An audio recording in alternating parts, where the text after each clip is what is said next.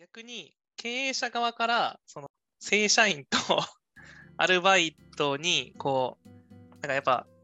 求めるものをやっぱ差別化を経営者自身がしなすると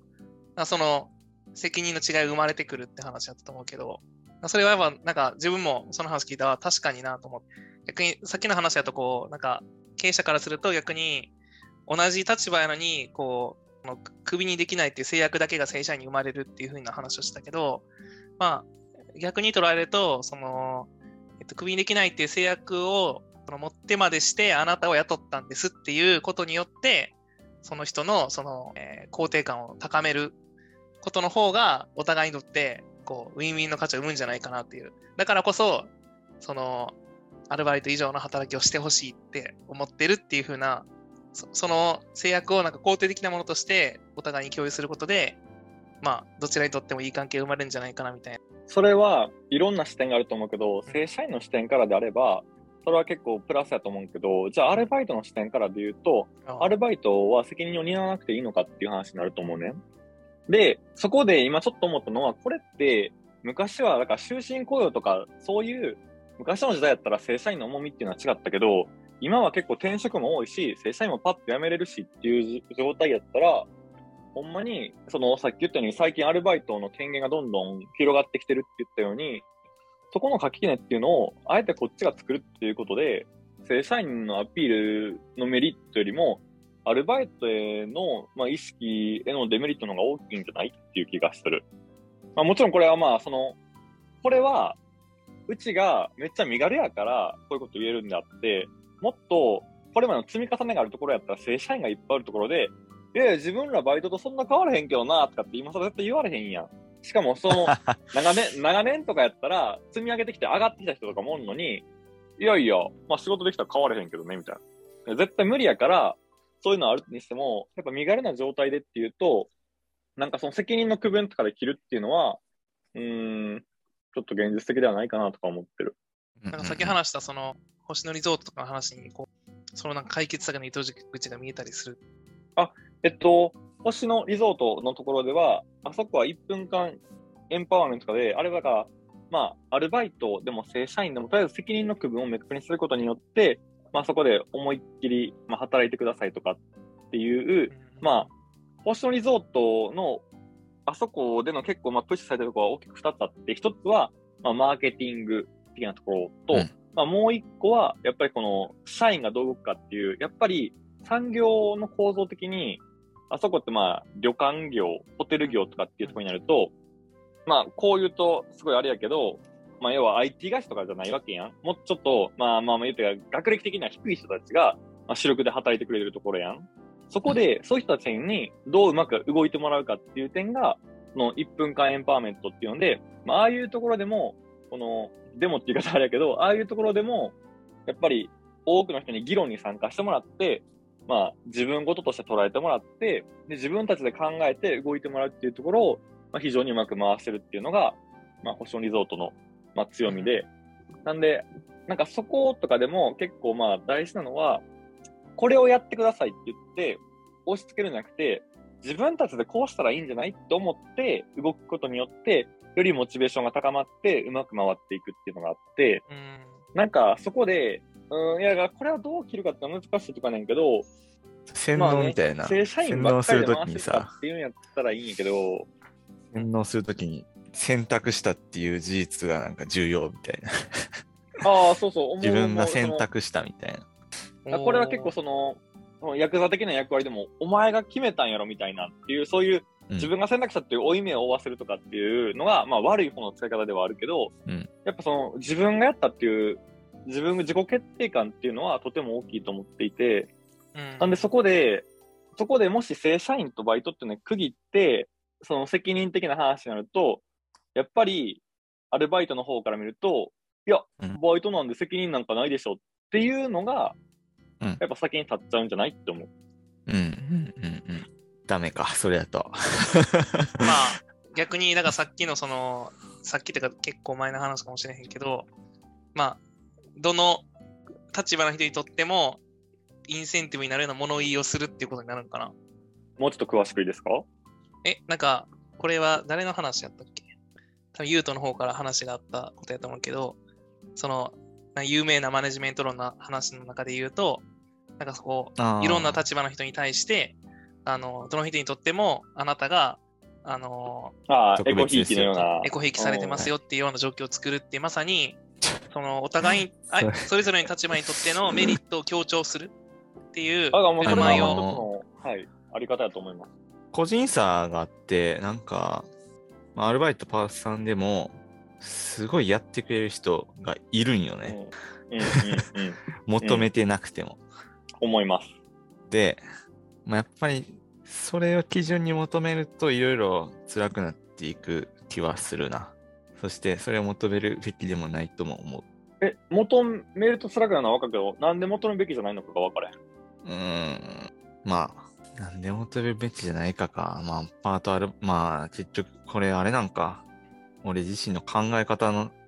なっちゃうんか。やっぱりその、やっぱりだからそ責任がこはないからやんな。あでも、そこはだから、前職に洗脳されてるんでしょ。でも自分もでも、まさに近いかもしれないね。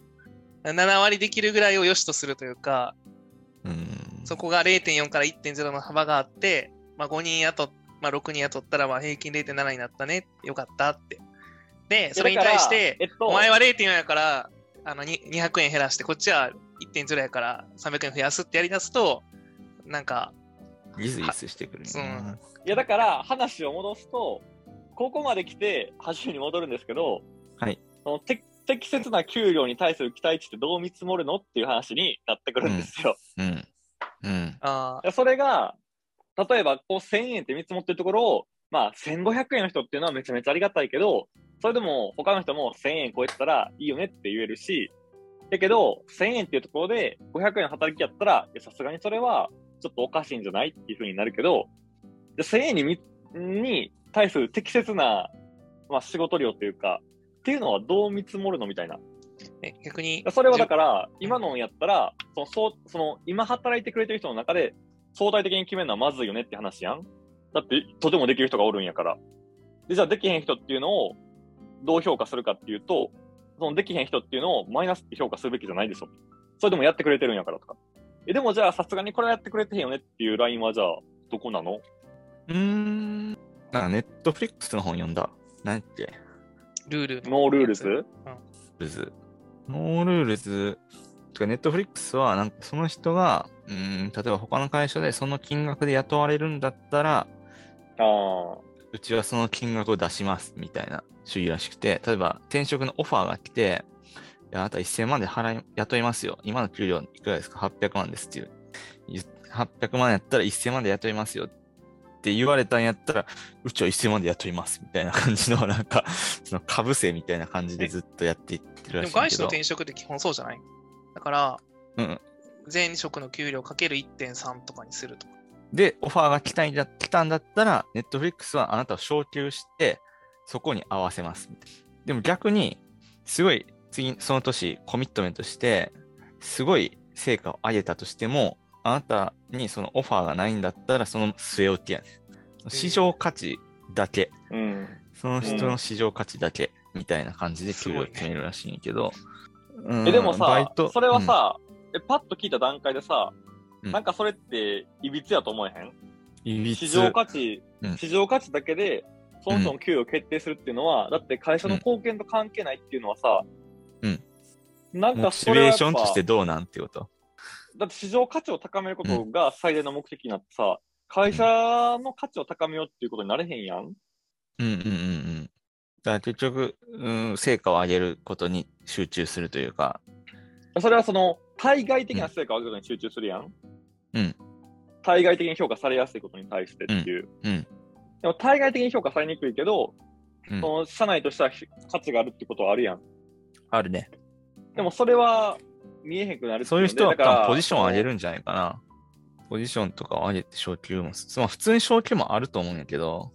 昇給もあるとは思う。そこについては全く言及されてなくて、ネットフリックスとにかく、あの、その市場価値で全部決めてるんだっていう本やってんけど、えーまあ普通に昇給もあるとは思う。そのポジションが変わって、その昇進してとかはあると思うけど、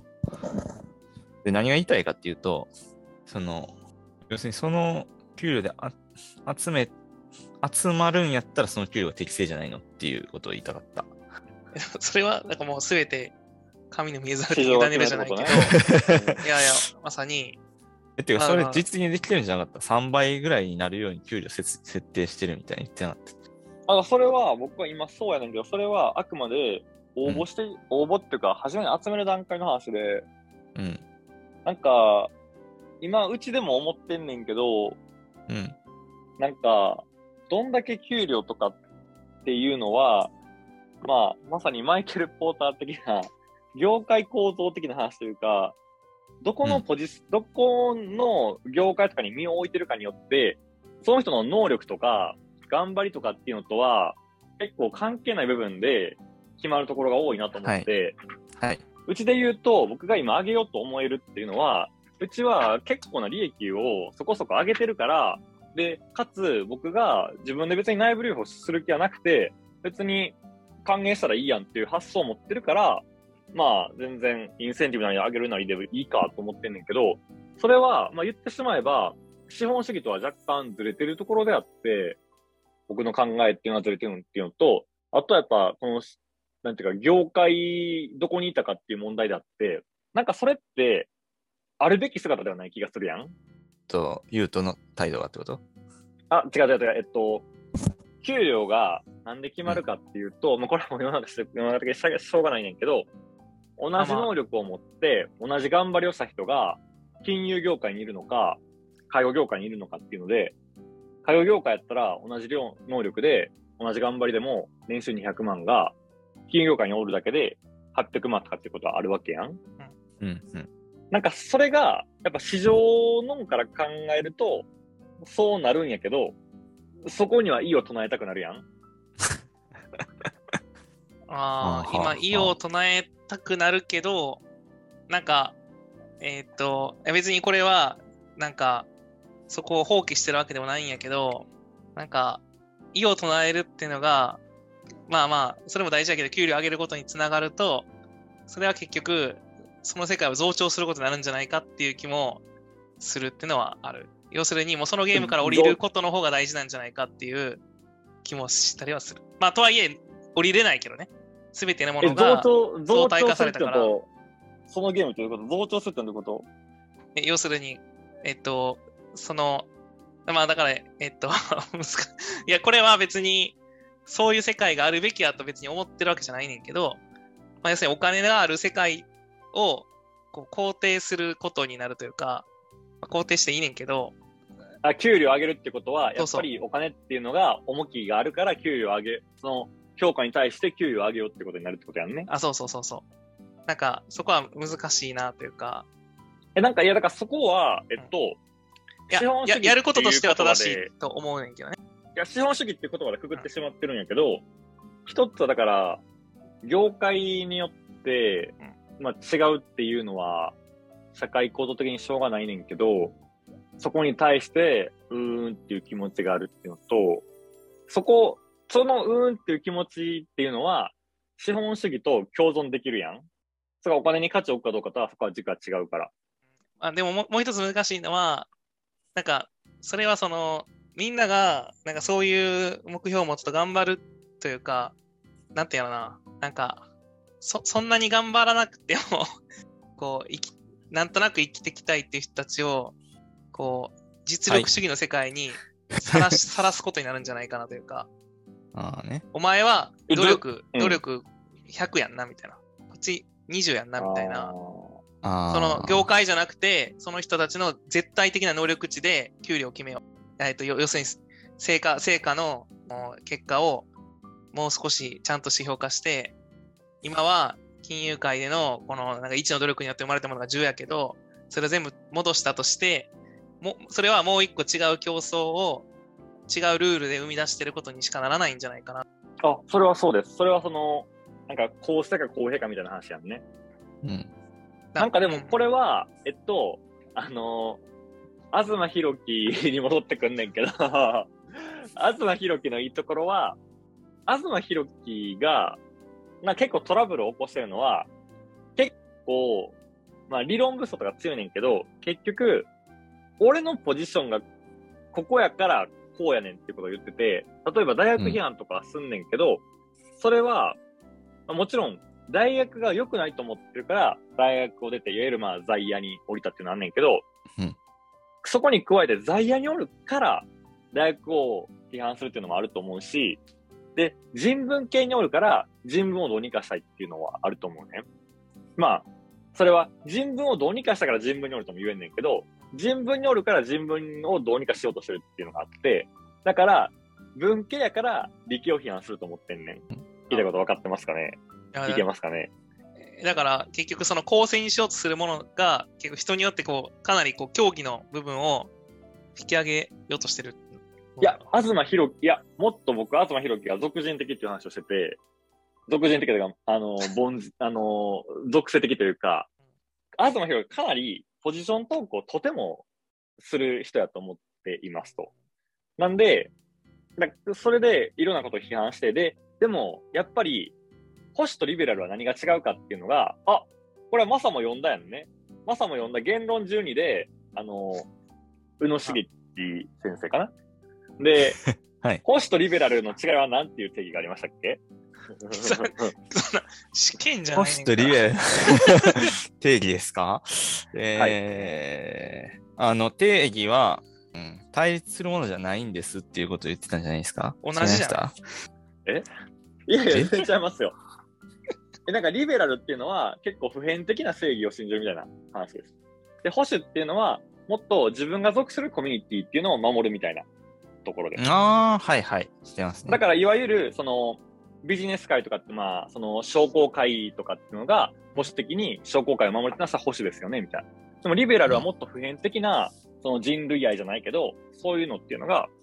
まあ、リベラルが進めてるところで、まあ、そこから議論は発展していくんやけど、まあ今ここではまあそこまでいかずに、保守とリベラルって話をすると、だから、東博樹は保守っていうのは、自分がいるコミュニティ、自分がいるポジションとかっていうのを、に利するような、守るような発言っていうのが増えてきてるんじゃないって言われて、で、うん東博樹は、だからリベラルからはお前は保守やってんねんけど、東博樹の反論は、だって俺会社やってるもんって。俺会社守らなあかんもんって。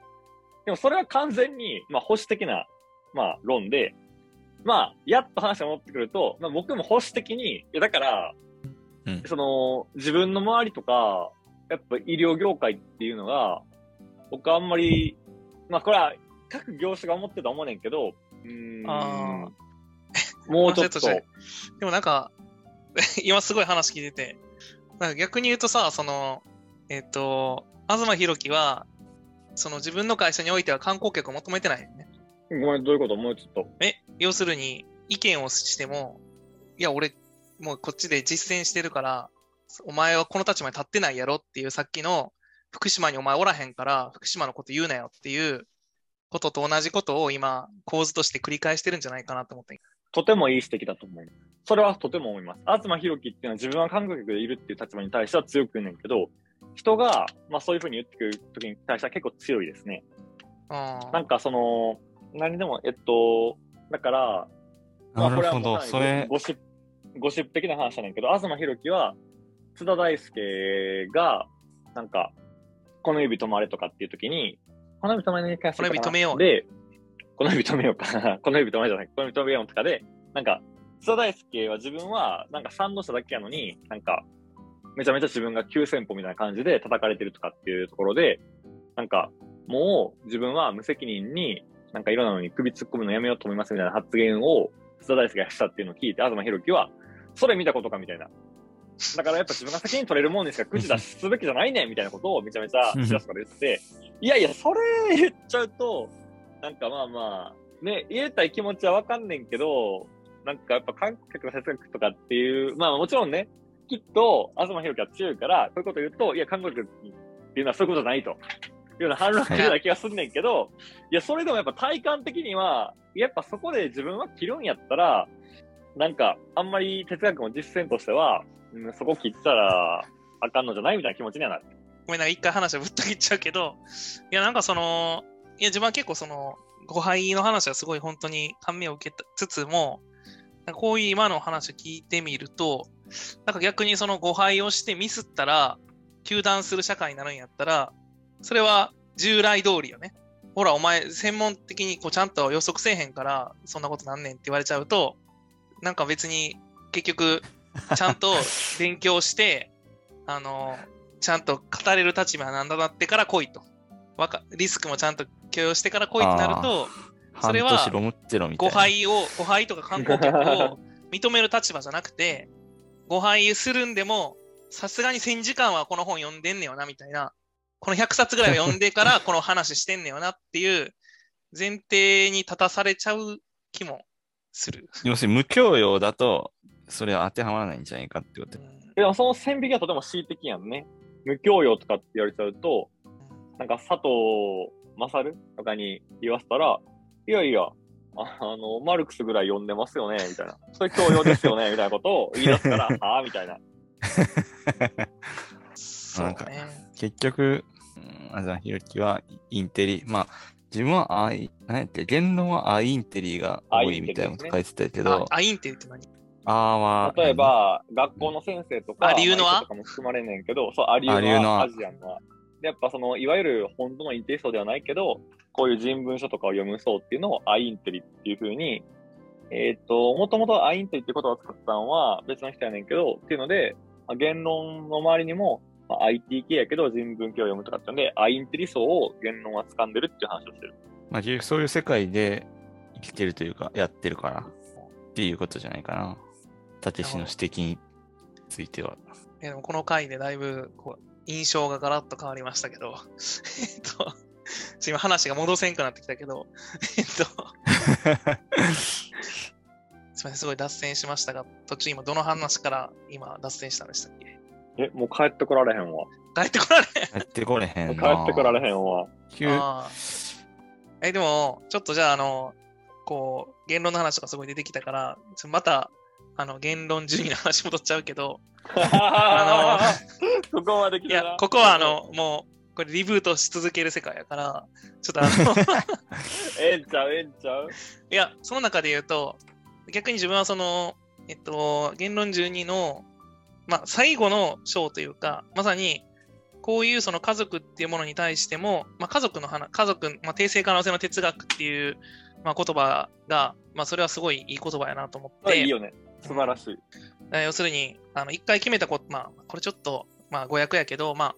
一回決めたことでも、まあ、とか、もう少しこう精査していろんなものを考えていくと、実は、自明やと思ってたことだって、全然自明じゃないし、まあ、それについて、こう、すごい家族っていうことも、まあ、要するに家族と公共だよねって、まあ、前も話あったけど、別にそれも、まあ、突き詰めて考えてみると、それは、その自明なのかっていうところも、こう、含めての話になってくるので、まあそういう、まさに、あのーまあ観光客の哲学につながるものやけど、なんていうのかな、まあ、まあ、この話はまあすごいこう、ちゃんとロジックにこう、ロジカルに組み立てられて、まあそれをこう読んでいく中で納得できる仕組みになってるけど、まあそうじゃなかったとしても、やっぱりそうやって、こう、まあ基本に立ち返って、まあ、まあ自分も思うのはすごい、もちろんその、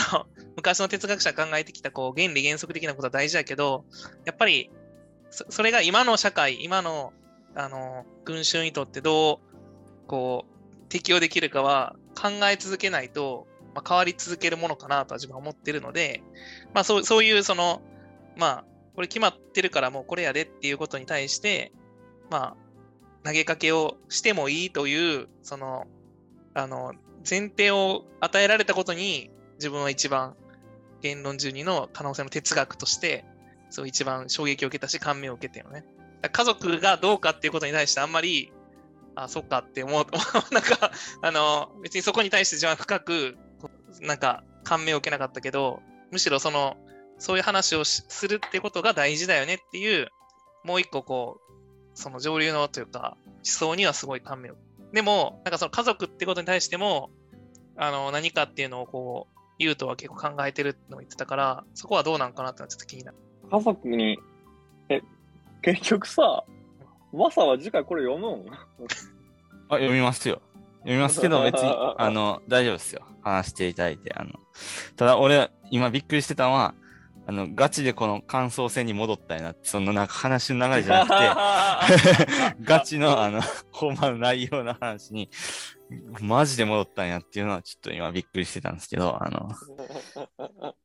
全然いいっすよ。あの、それぐらいでも読ませる文章よね。うん。なんか、俺がちょっと気になっててびっくりしたのは、なんか、宇野さんのインタビュー、なんか対談でも言ってたけど、自分書いた本に対して後悔とかってみんなあるんやっていうのをすごいなんかびっくりしたかも。なんか、東博樹もさ、この観光学の哲学で、ちょっとここの哲学がうまくいってなくてすごい後悔みたいなのがあるみたいなのを書いてて、で、宇野さんもなんか自分が書いた本で、こういう部分は超過できてなくて、なんかちょっと気になってるみたいなことを言ってて、なんか、あ、そんな感想みんな持ってるんやと思って、なんかそれはちょっと新鮮やったかも。へえーと思って。めっちゃ卑近な例やけどさ、なんか、ウェブ上に載せる文章とかでもさ、やっぱ一個のパッケージにしようと思ってさ、まあ、テーマがあってさ、で、うんそれで、こう流れを作っていくとさ、あー、これ言いたいけど、これ漏れるなとかっていうのは全然頻発することだと思うけど、でもやっぱこれ言ってへんの空手落ちだけど、でも、これに行っちゃうとこっちでも話まとまれへんから、これ切るしかないよな、みたいな。で、そこはもうエイヤで接続するかとかっていうのは、うん書いてたらあり得る話ではないのかなと思うけど。まあ、それはもちろんレベルが違うと思うけどね。うんそれはだから、いかにこう、しれっといくかっていうことに 注力するってことね、その部分に関しては。自分で解決できてないから。でまあ、えっともう一冊本書くとかそういうので解決するのかなと思ったら、シンプルになんか後悔してるみたいな。なんか、東博樹が、なんか、まあ、しらすで、東さんもう小説書かないんですか？みたいなことを言われとって、うん。で、そこで言っとったんは、いや、自分はもう書かなあかんもんっていうのはすっごいあるから、今の人生でいっぱい伏線残してきちゃってて、まずそれを解説するのが自分の役目やって話をしてて、まあ、そのうちの一個が、まあ、言論、あ、あの、韓国の哲学でもあるし、なんかやっぱ、そういう、なんていうかな、やり漏れとか、接続とか、うんなんか、結局自分のスキルが足りひんかって、うまくまとめられてないとかっていう話もしてて、やっぱ常に自分の作品っていうのはまあ残ってて、それについての責任とかっていうのは感じてて、で、やらねばっていう思いが、まあ、ずっとあるんやろうなとは思ってる。まあそれはとてもねまあ、素晴らしいなと思うけど。そうだな。今その時点では全力やねんな。なんか哲学の世界ってもう、もはや、やっぱりよりそういう、いや、この、こう言論な本で読んで、こう、いろんなものが参照されるし、あの、全く関係ない、まさにこう、自分は、ちょっと近くの本とかすごい読んでた時も、結局、結構同じ本とかが参照されたりとか、なんかセンスデータ説はみたいなので、なんかそういえばセンスデータ説言ってたなみたいなところもあるし、やっぱすごいこう、積み上げの上にこう、なんか成り立ってるものやから、逆に自分がこう、その中途半端な状態で残してしまうと、なんか次、その巨人の方のように誰も乗れなくなるというか、だかやっぱそそこはだからよりこう自分があの正しくいろんなものを参照しようとするからこそ、自分自身が参照されるものになるときに、異論を残さないようにしない。もしくは、こういう異論があることを明確にしておかないと、自分がその過去の哲学者にあったような、まさにここがずれてるよねとか、ここが違うよねっていうことを、こう、自分がやった通りように自分がやられることになるのかなとは思って、そういう意味で言うと、本当にちゃんと明確しないといけないのかなと。村上隆のあの芸術論みたいなのもそんなんやってんね。あ芸術企結業芸術っていうのも、もうこれまでの文脈があって、それにのっとった上で、その文脈をさらにどう進めていくんかっていうのをやらないといけなくて、もう、ポンって自分がやりたいことを勝手にやるんじゃなくて、うん今まあその、あの村上隆の中では日本人ってのはそれがすごい下手やっていうのを指摘されてたけど、まあ芸術の中では。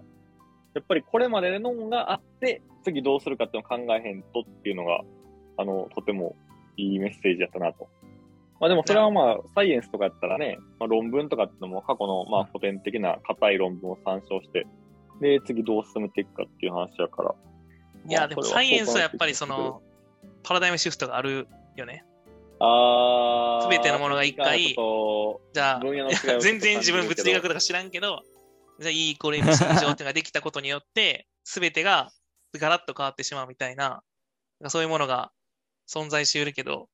やっぱこう、プラトンか、プラトンやっぱずっと参照されるんやみたいな、2000何百年前みたいな、なんか、そ、そこら辺はすごい、なんかでもそういうこと思うと、なんか、最近の哲学書を読む意味とか思うし、えじゃあこっちを読むべきかって思うねんけど、その中での僕の最近の一つの硬いのは、東博樹を読んどくか、みたいな。いや、まあ、勢いあるよね。もう一つ、その自分は結局、これを読んだ後、まあ、それは違う本、違う、そこまで、そこはインタビュー者からって言われたけど、まあ、身体は変と、その、哲学を5杯読んだときは、まあ、ここで書かれたことぐらいの、こう、インパクトは感じなくて、やっぱそれはもっとこう、違う。その通りです。それはその2つがいまいちやからです。マジで。勝ったのに。え、じゃあ、次は何、何読めばいいの？だから言論ゼロやって。ゼロ読んで言、論ゼロも読んでんけどな。なんか俺、言論ゼロはいい言論ゼロの内容さ、ほぼ、なんか、もう、もう言論12と言論戦記で分かったのではってちょっと思ってるけど、